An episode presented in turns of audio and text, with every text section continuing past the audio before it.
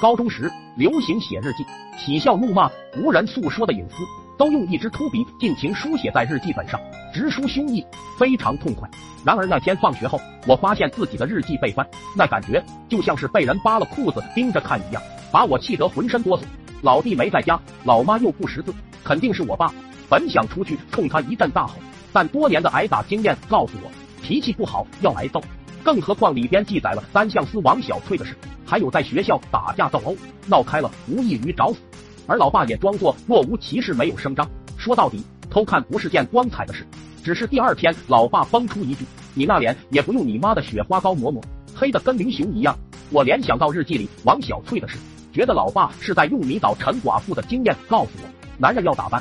我一下有了个坏主意，我吃准了老爸看我学习不咋地，想让我混个媳妇回家的心理。于是开始在日记里虚构王小翠跟我说话的情景，之前都是写她不理我，现在开始写她说我穿的太朴素。我正气的回她：好男儿当以学业为重，岂能在衣着上标新立异？没想到第三天，老爸就从集上给我买了件红黑相拼的夹克，还有一条时尚的萝卜裤，说试试不合适我去换。我大喜过望，立马套上。河南刘德华，信阳郭富城啊，气质这一块立马出来了。穿上这衣服，我走路都一蹦三点脚，上课都敢举手回答问题了。新衣服的蝴蝶效应开始展现，女生主动跑来跟我唠嗑，我也偶尔请她们搓个冰棍啥的。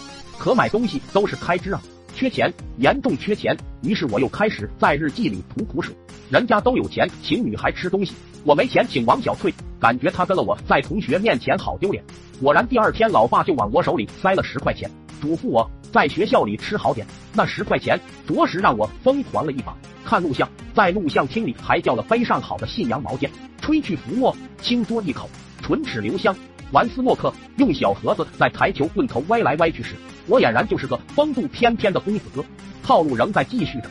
今天想赶在情敌前送王小翠一个生日礼物，因为我发现那小子已经在挑十块钱一米的金项链了。过几天想帮王小翠买瓶牡丹霜。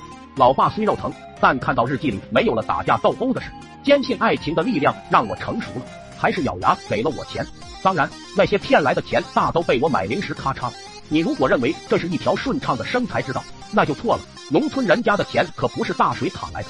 老爸给了一阵子，吃不消就减少了给钱的频率，生活品质的突然下降，让我有了一种落魄的感觉。是时候来点狠的了。那天我奋笔疾书，在日记里写看见我爸给陈寡妇挑稻谷了。不知道要不要和我妈说，果然老爸紧张了。第二天偷偷来我屋，说道：“儿子，老爸对你是最好的吧？拿好了，老揍我！”我爸啪的一拍桌子，我赶紧妥协：“你最好，你最好，就是嘛！以后说话多用脑子，不该说的就不要说。最近没钱用，不习惯了吧？这二十块先拿去。”我勉为其难的装起了钱，生活又恢复了原状，依然持续了前面为爱情而花钱的状态。好好给钱，我废话没有。断供了，我就在日记里拿陈寡妇说事，持续了半年之久。那天，老爸被学校叫了过去，老师细数我出手阔绰、生活奢侈的事。老爸开始怀疑，问老师：“你们班的王小翠同学说我儿子生活很简朴呀？”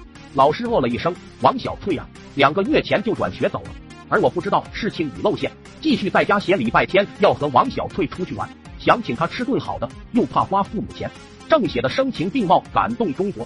忽听后面有压抑不住的愤怒喘气声，扭头一看，我爸不知什么时候站在了后面。他抖着手上的皮裤带，说：“接着写啊，我看看你要请王小翠吃啥。”我紧张的一合本子，卑鄙偷看我日记，啪的一声，皮带就抽在了我大腿上。我抽你个狗崽子！今天要不是老师说王小翠早就转学了，我都要被你哄破产了。噼里啪啦，皮带劈头盖脸，狭小的房间里，我都跑出了凌波微步，边跑边喊：“你再打！”我就把你帮陈寡妇的事告诉我妈，我爸冷笑一声，不就是帮陈寡妇挑了道吗？你妈还能吃了我咋地？见我爸一副死猪不怕开水烫的样，我在屋里大喊：妈呀，我要被打死了！在大门口跟人唠嗑的老妈听到我的呼喊，咋咋呼呼的进来，啥事又打孩子？俺爸给陈寡妇挑道，陈寡妇还给他擦汗，还妈，你听我说，别别动手，不是那样的！啪啦啪啦，我爸头上吃了两扫把，头皮屑都飞了起来，他夺门而出。跑了，老妈也随后追了出去。我淡定的收拾东西，深藏功与名，睡觉。